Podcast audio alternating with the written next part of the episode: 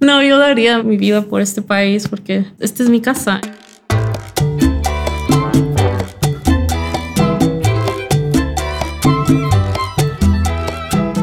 Hola y bienvenidos a Diseño Cha Mi nombre es Pablo Stanley. Y yo soy Lumen Bigot. Y hoy estamos acompañados por la lindísima Rocío López, una diseñadora de producto en Sumo Logic. La contactamos porque está pasando por una situación muy especial. Ella es una dreamer. Los dreamers nos va a explicar Rocío un poquito más de qué es lo que un dreamer es y nos va a explicar de por qué, por qué este episodio es especial y por qué, qué, cuál es la situación por la que está pasando. Pero vamos a empezar, vamos a empezar con tu historia. Cuéntanos un poquito más de dónde eres y cómo llegaste aquí en San Francisco. Claro, yo crecí aquí en Estados Unidos desde que estaba muy pequeña. Este, originalmente nací en México, pero mis papás me trajeron aquí cuando estaba bien pequeña. Entonces crecí aquí en Estados Unidos y eh, realmente no me acuerdo de México y el lenguaje se me ha complicado, pero estoy aprendiendo a volver a hablar español porque realmente crecí aquí. Tuve una upbringing muy único porque básicamente estuve en una escuela que ayuda a gente de color a poder ir a la universidad aquí en Estados Unidos y éramos nueve personas en ese programa. Y te imaginas ver a nueve personas desde sexto hasta año 12. Es increíble. Y, los maestros, ah, mucha de la gente venía de la Universidad de Stanford o de las ciudades aquí cerca como Palo Alto, a Menlo Park. Entonces fue una educación muy única porque cuando fui a la universidad me dijeron que nada más tenías nueve, muy personalizada. Entonces fue un shock cuando um, me fui a la Universidad de Nueva York. Pero yo crecí aquí en, Silicon Valley antes de que pasara todo esto de Google, Facebook y Airbnb. Uh, fue un tiempo diferente uh, comparado con lo que veo ahora.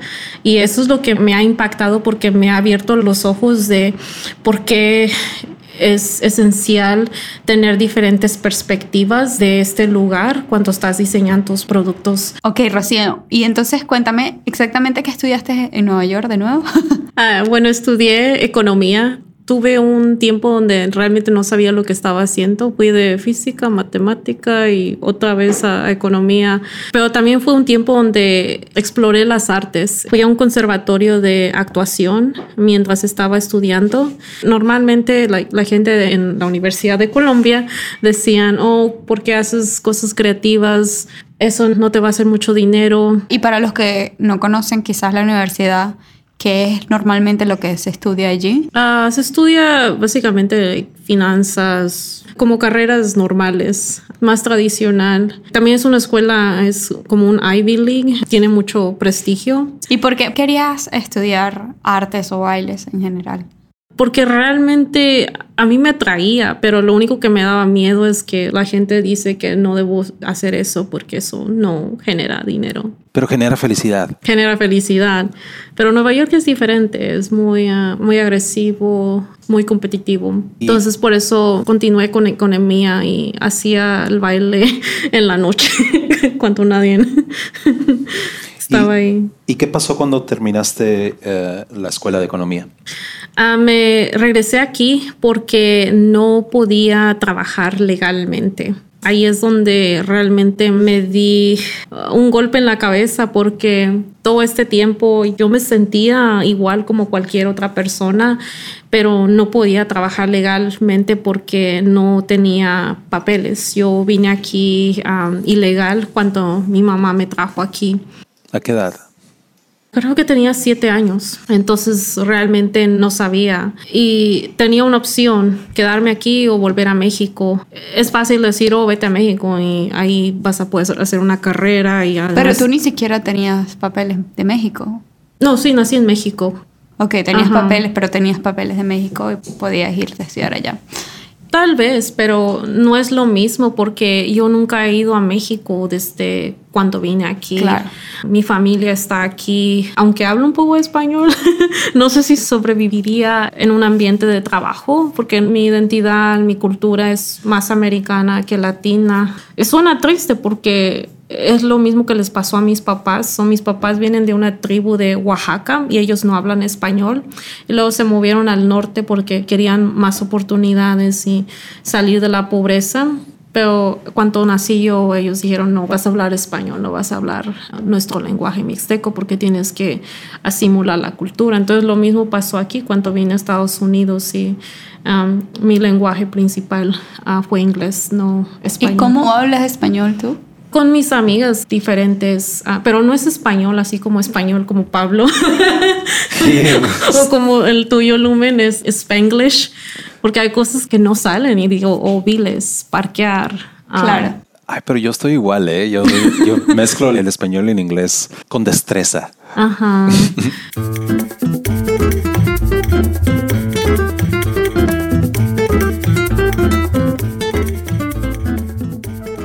Explícame un momento porque tú dices que tuviste la oportunidad de estudiar, incluso no teniendo papeles, ¿verdad? Y eso se veía como algo eh, genial que te estaba pasando, que pudieras estudiar como cualquier otra persona y tener las mismas oportunidades, pero había algo al final de esa trayectoria que era que luego que te dieran tu título, no tenías la oportunidad de ejercer tu carrera. porque digo, cuando quieres, en cualquier lugar que quieras trabajar, te piden que seas cuál es tu estatus legal en, Estados Unidos, de si eres ciudadano, o si tienes eh, visa H1, o si tienes visa Green Card, lo que sea, pero al final de cuentas para poderte ponerte en lo que es el sistema, ¿no? Sí. Ah, en cualquier trabajo que vayas te van a pedir esto. Entonces, y tú te diste cuenta de que, pues no, digo, ya te habías dado cuenta de que, de que no, tenía, no podías ni siquiera sacar una licencia de, conducir antes, como, no, porque no tenías seguro social. Sí. Número de seguro social, que, si no tienes seguro social, digo, no existes en este país. Lo que me ha ayudado es que por toda mi trayectoria, por ejemplo, de, sexto a 12, al año 12 aquí, a una pareja que son um, VCs, uh, Venture Capitalists, uh, ellos pagaron mi educación uh, para que yo atendiera una escuela privada en Hispalo Alto. ¿Y no necesitas documentos para poder estudiar? No, eso era cuando estaba en la primaria y luego la, preparatoria. Ok. Es, eh, otra vez, es una pareja, digamos, eres tú, y porque tú trabajas en Airbnb y tú, digamos, te conviertes en directora de Airbnb ah, y tú quieres ayudar a otras personas, tú estás dispuesta a pagar la educación de un extraño. Y hasta donde sé, en primaria, K-12 y, este, y high school no te exigen un seguro social, número de seguro social, ¿verdad? No, pero la razón por la que tuve educación privada antes de, ir a la Universidad de Colombia es porque en la ciudad donde yo estaba, East Palo Alto, hubo mucho crimen, entonces tuvieron que cerrar las escuelas. Y si tú quieres ir a la, la escuela, high school, tú tienes que tomar un bus para ir a Palo Alto, ir a Atherton o ir a otro, um, otra ciudad. Entonces, por eso es pues, la razón por la que estuve con nueve personas. Pero lo que pasa es que en Silicon Valley en aquel tiempo, um, en esa parte de East Palo Alto, había mucho crimen. Antes de que llegara los Facebook y Antes los de Facebook y todo eso. Antes de Yahoo. Estuve antes de que explotara la burbuja de .com. O sea, mencionas de que unas terceras personas te ayudaron a pagar la educación privada hasta high school y luego para la universidad, ¿cómo lograste? También lo mismo. Alguien pagó 60 mil dólares al año. Oye, ¿nos pudieras dar su número también? Necesito por aquí, te pasa, por aquí te pasa el post-it. Ah, y eso es, la, es una cosa que siento que en América alguien siempre te va a ayudar. Aquí encuentras a gente que está dispuesta a abrirte puertas si tú trabajas. Y eso es algo que mis papás nunca pudieron tener en México. Ellos jamás pudieron haber pagado por una educación o salir de, de la pobreza. Porque sí, creo que es una combinación de que hay mucha gente de Estados Unidos, está, está lleno de muchas personas de, otros lados y hay muchas personas que pasaron por situaciones similares y entienden lo difícil que puede ser ser un inmigrante en otro país y quizás cuando llegas a tener más oportunidades quieres como que de alguna u otra forma ayudar a otras personas. ¿Cómo pasaste por ese sufrimiento de decir, ok, terminé una carrera que me gustaba y ahora no la puedo aplicar. ¿Y cómo ¿Cómo, hiciste esa- transicionaste? Exacto. Ok, me voy a meter en algo diferente. en- Ujú. ¿Cómo eh, llegaste a diseño? Diseño, ¿verdad? ¿Cómo fue Bueno, de eh, economía, de Colombia a diseñadora? La diseñadora.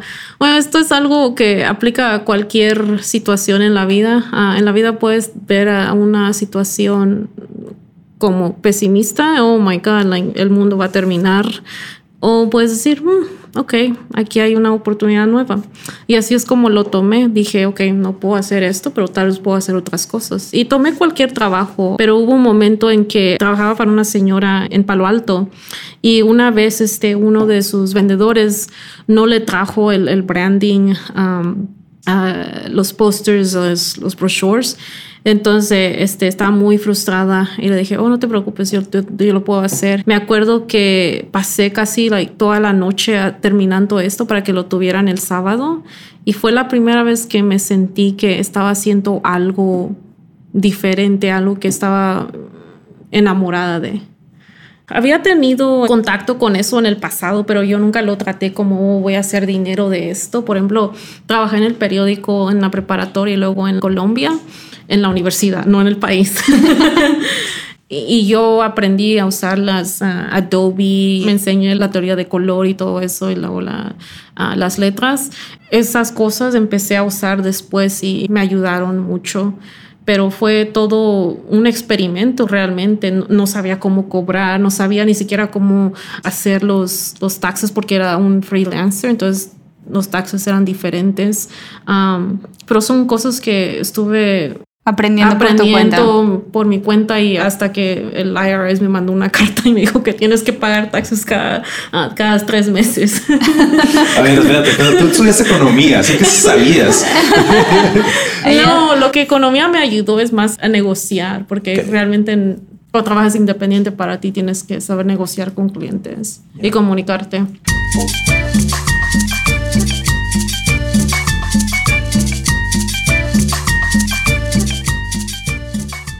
Y ahora cuéntame un poco más sobre dónde estás ahora y cómo estás en términos de la situación. So, después de hacer freelancing, ah, en el 2012 el presidente Obama creó un programa que se llama DACA y básicamente eso me dio la oportunidad de finalmente tener una vida normal como otras personas. No tan normal, pero no solamente para mí, pero también para casi un millón de personas que vinieron aquí, todo, nada más conocen este país como su casa, entonces no saben que son indocumentados hasta que aplican para una licencia o tratan de sacar un teléfono a crédito. Cuando recibí DACA, que me dio un permiso de trabajo y me protege de deportación, fui a aplicar a cualquier compañía y para mí fue una gran libertad porque es la primera vez que tengo opción de mi dirección en el mundo eh, o en el país y me abrió grandes puertas este Empezaste a buscar empecé a buscar trabajo. Todavía no era como diseño diseño pero empecé a descubrir oportunidades y lo maravilloso es que yo estaba enseñando oratoria en la escuela de Stanford a estudiantes que están haciendo su doctorado. Entonces, este, ellos me decían, oh, Rocío, venimos de la de disco. O sea, ¿Qué es la disco? Es la escuela de diseño de Stanford. Pero no es escuela de diseño de, de arte donde pintas y dibujas. Es una escuela donde te enseñan a cómo pensar como un diseñador para resolver problemas de negocios.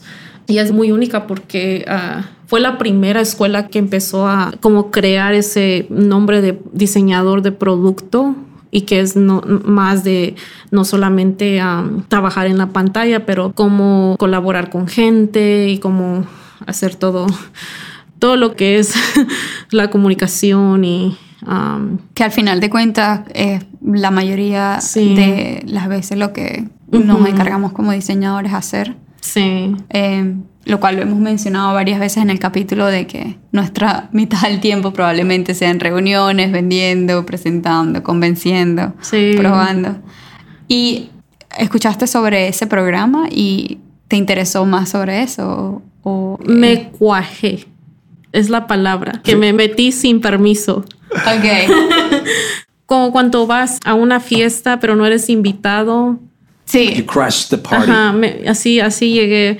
Básicamente para ir a la disco necesitas ser un estudiante matriculado en Stanford en undergrad o, o estudiante haciendo doctorado o maestría. Lo cual yo no soy porque yo no tengo el deseo de estudiar más. Suficiente estudio. Y este, te imaginas una, edu- una educación a Stanford, mucho dinero.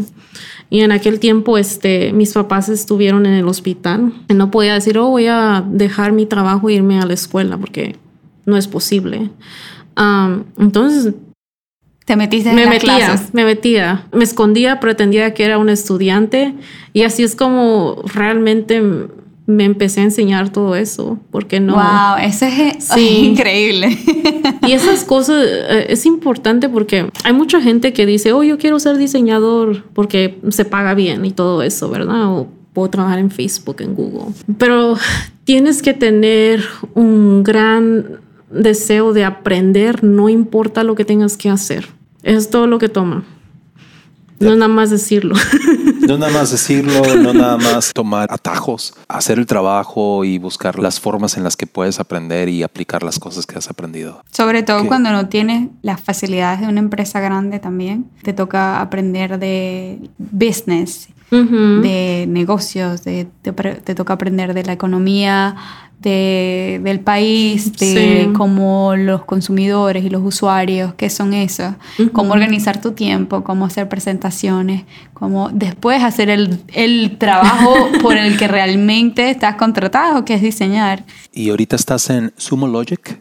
Sí, después de un tiempo, este, bueno, estuve en eh, la compañía de Cisco y estuve diseñando portales que entrenan a diferentes compañías en la tecnología de, de Cisco. Por un tiempo me volví loca haciendo ese proyecto porque no es como una compañía como Airbnb o Facebook que ya quieren el diseño, el diseño es lo principal. Ah, cuando vas a una compañía diferente como Cisco es un poco más difícil porque tienes que advocar, luchar porque pongan diseño como prioridad. Entonces me, um, en inglés se dice burnout. Me quemé y este, por eso volví a freelancing básicamente mi nueva trayectoria era cómo voy a una, a una compañía donde el producto está más joven y puedo tener más influencia.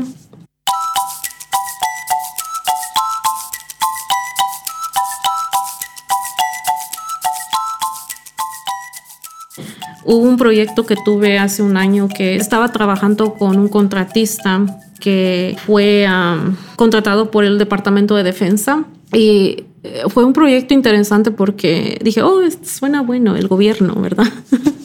Vamos a ayudar al gobierno. Um, pero me, me abrió- gobierno no te ha ayudado. Ok, no sorry.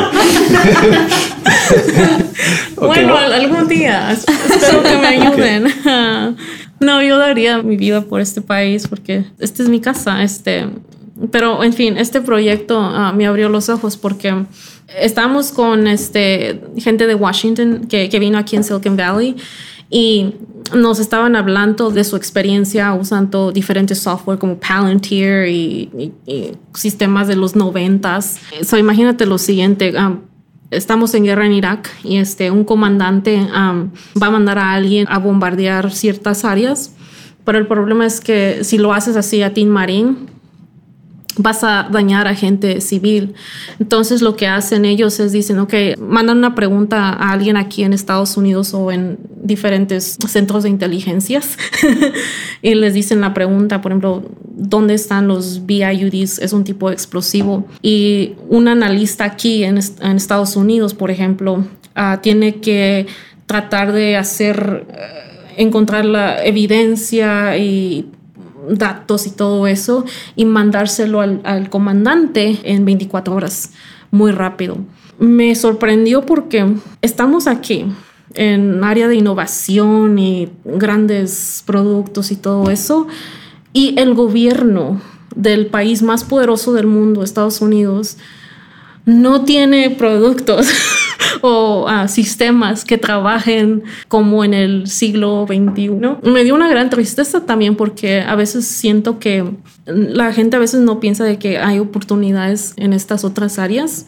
El problema es que si quieres trabajar para el gobierno, especialmente el Departamento de Defensa, tienes que ser ciudadano americano.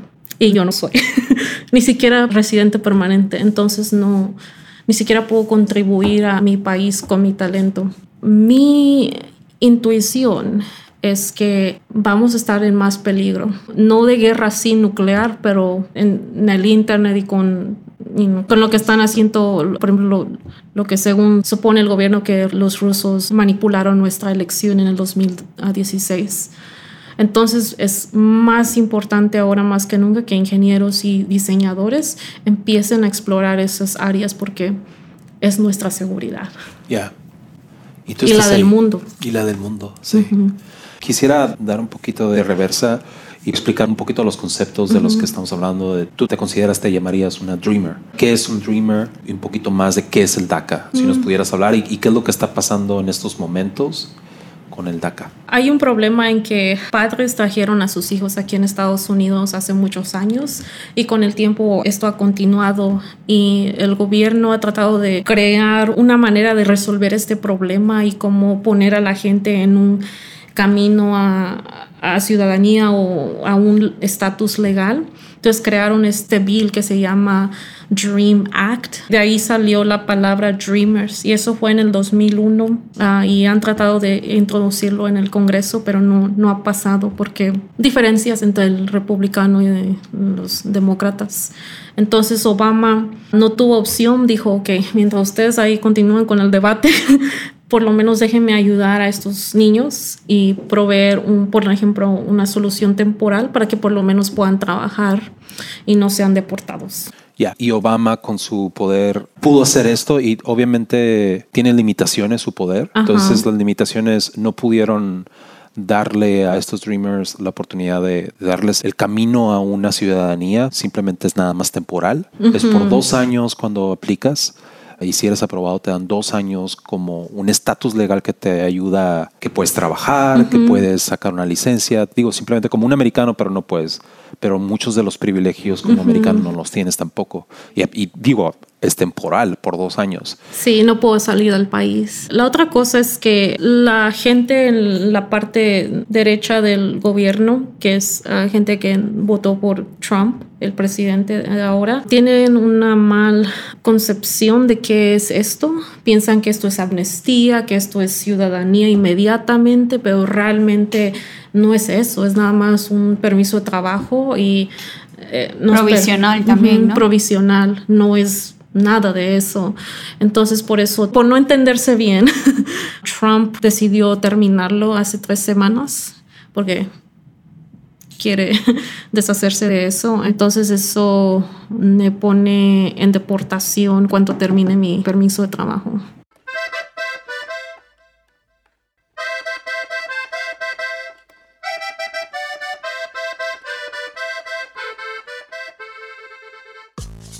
Entonces, Hace tres semanas la administración, la Casa Blanca, dijo, hey, vamos a terminar este programa.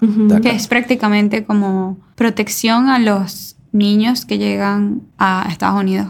en definiciones en español. Que ya no son niños. no, digo, porque esto fue en el 2012, pero mucha de esta gente llegaron en los, en los 90 porque en los 90 y en los principios de los 2000 Uh, hubo un boom de ser este, más fuertes con las fronteras, contra el crimen, y entonces tanto demócratas como republicanos empezaron a hacer más legislaciones que más fuertes en la frontera. Regularmente la gente que venía a trabajar eran hombres de mediada edad y que venían y regresaban a México o regresaban a cualquier parte de Sudamérica que venían venían a trabajar y luego se regresaban para allá, porque sus familias seguían en el país de allá.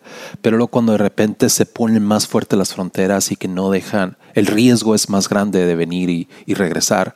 Entonces tuvo un efecto no querido por estas legislaciones que pusieron más fuertes y entonces la gente empezó a traer sus familias porque no querían tener el riesgo de estar viniendo, que tal vez no fue el, el caso con tu familia, creo, porque con tu familia creo que nada más se vinieron para acá, no, no creo que hubo esa transición. No, creo que sí, es parecido. Mi papá ya estaba aquí y yo y mi mamá estábamos solas en México, entonces vinimos a, aquí con mi papá. Para tu papá ha, de haber sido, ¿sabes qué? Es mejor que se vengan para acá y ya no estoy haciendo ese, estoy arriesgándome cada vez que estoy No, él nunca salió. Él nunca salió. Pues, digo, al final, exacto. Entonces, hey, mejor vénganse para acá, ¿no? Sí, pero yo nunca pensé que iba a quedarme aquí.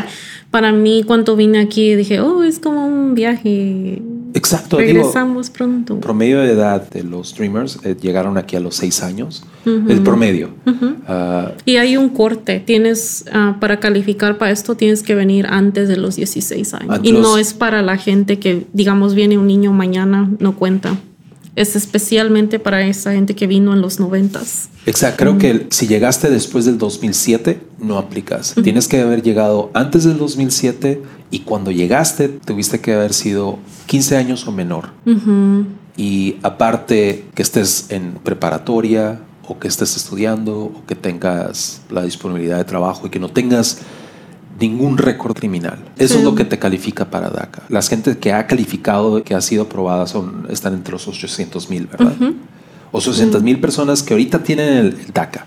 Pero que, que, hay mucha gente que pudiera calificar, pero por miedo a ser negados, no han siquiera dado sus datos.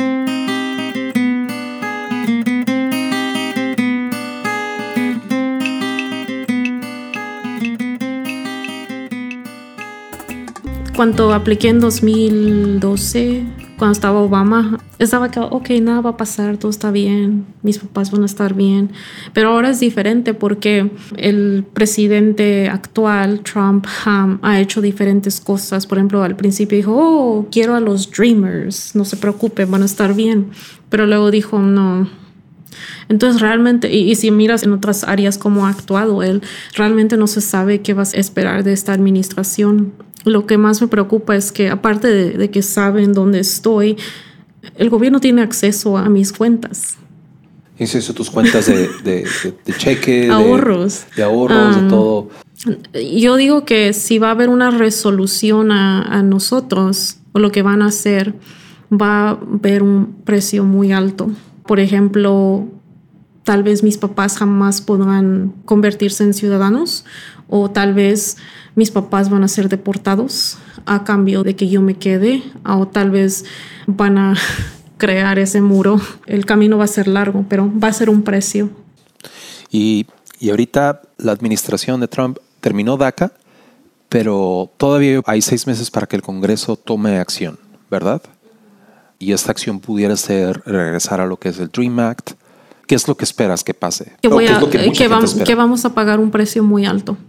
Eh, ahorita los Trump y los uno de los republicanos quieren su muro. ¿okay? Entonces, ¿cómo van a pagar por ese muro? Tal vez va a venir de, de, nosotros.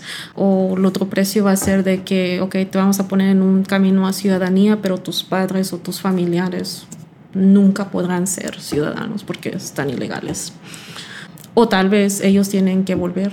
Eh, somos como la, el dinero en la mesa y están negociando a dónde vamos, pero realmente no somos dinero, somos personas. Y aquí es like, la primera vez que me doy cuenta de que um, la política es muy, es muy complicada porque hay gente, hay vidas. Me gustaría que los senadores y los representativos de la casa tuvieran más diseñadores. Porque si tuvieran una de las ah, herramientas que usamos nosotros los diseñadores, por ejemplo, la empatía y este, ah, la manera en que resolvemos los problemas o miramos las diferentes perspectivas, nos da la oportunidad de entender ah, lo que está pasando a una persona. Entonces creo que cuando vamos a política es muy superficial, más de que, ok, yo quiero esto, dame esto, no, yo quiero esto. Entonces, ahorita 800 mil personas están en peligro de perder esta, e, este estatus. Bueno, vamos a ser positivos. Donald Trump pudiera en seis meses decir, ok, bueno, voy a hacer mi propio DACA. Voy a hacer el Trump acá lo como lo quiera llamar, pero él pudiera con su poder eh, ejecutivo hacer algo más, ¿verdad? Y mantenerlos y tal vez mantener el mismo estatus. Pero antes de eso, la idea es que el Congreso tome acción. Que el Congreso desde el 2001 han tenido un bill ahí, una ley que, que, que, está esperando hacer que pase de debates y que pase acción. ¿Cuál es el estatus? ¿Cómo puede alguien ayudar a gente como tú a que no pierdan este estatus o que simplemente se dé el siguiente paso? Dos cosas. Una, tal vez no están aquí en Estados Unidos y estén en, en otras partes del mundo. 60% de nuestros oyentes están en Estados Unidos. Oh, awesome.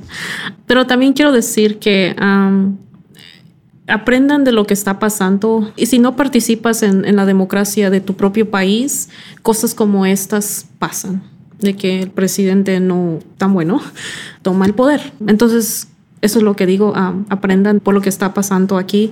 Um, segundo, si estás aquí en Estados Unidos y tienes un teléfono, llama al Congreso, ve a la website que dice callmyrep.com y este pones tu uh, código de postal, te, te, da el número de teléfono a tu representante y dile que uh, pasen uh, el Dream Act, que es la solución permanente. Es una solución permanente que, que, pudiera darles a ustedes este, un camino a, a la ciudadanía. Sí, uh, y la otra cosa es, si no conoces nada del tema, aprende y este, conoce a Dreamers. Hay diferentes websites ahí donde la gente cuenta sus historias. Una de ellas son, recientemente Pablo hizo un uh, website de uh, dreamerstories.com. Sí, es realmente lo que podemos hacer por ahora.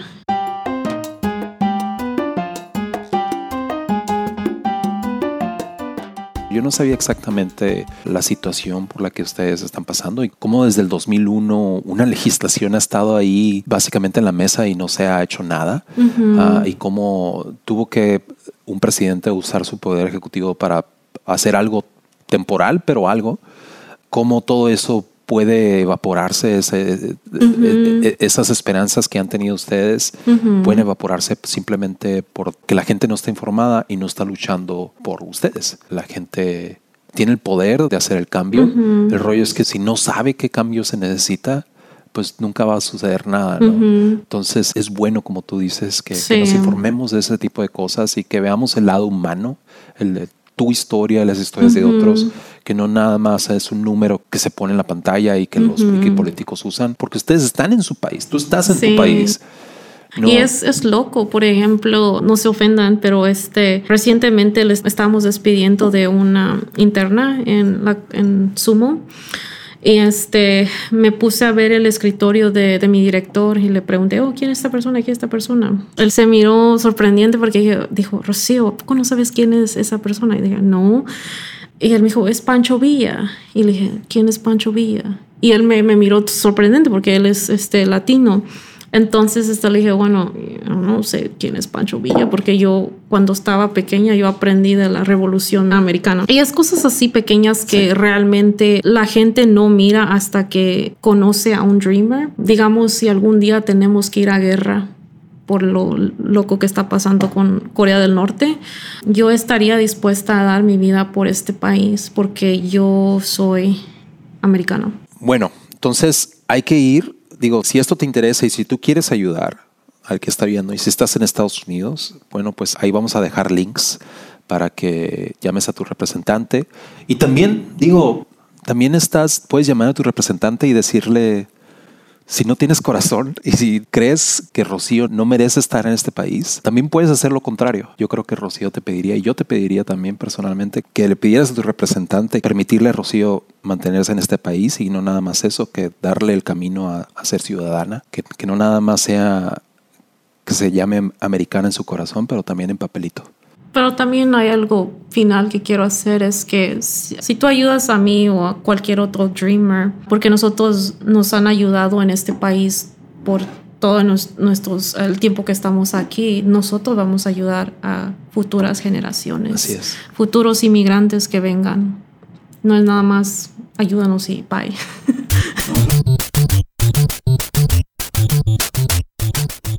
Una de las cosas que también pasa es que es fácil defender a la gente que tiene DACA, pero también todos los dreamers que tal vez no calificaron para uh -huh. DACA o que no fueron, que ni siquiera aplicaron, pero toda esta gente necesita ayuda también. Y por ejemplo, yo diría tus padres, ¿por qué no? Eh, no es nada más enfocarnos a, a DACA, pero eh, al, al, Dream Act. El Dream Act ayudaría no nada más a ustedes, pero a toda la gente que está en las sombras y que o no es nada más para gente. ¿Eh? Nada más para gente como yo. Esa sería una reforma inmigratoria. una reforma migratoria. Entonces, todavía eso no existe. Eso todavía no existe. Exacto, sí es cierto, perdón. El Dream Act sí es cierto. El Dream Act es, es todavía para ustedes, pero lo que me refiero es que uh, uh, no es nada más a gente que ha aplicado a DACA. La, yo creo que los tiempos están cambiando un poco uh -huh. y las personas no pertenecen simplemente a donde nacen, sino -huh. donde realmente les apasiona y donde simplemente creen que ellos pertenecen.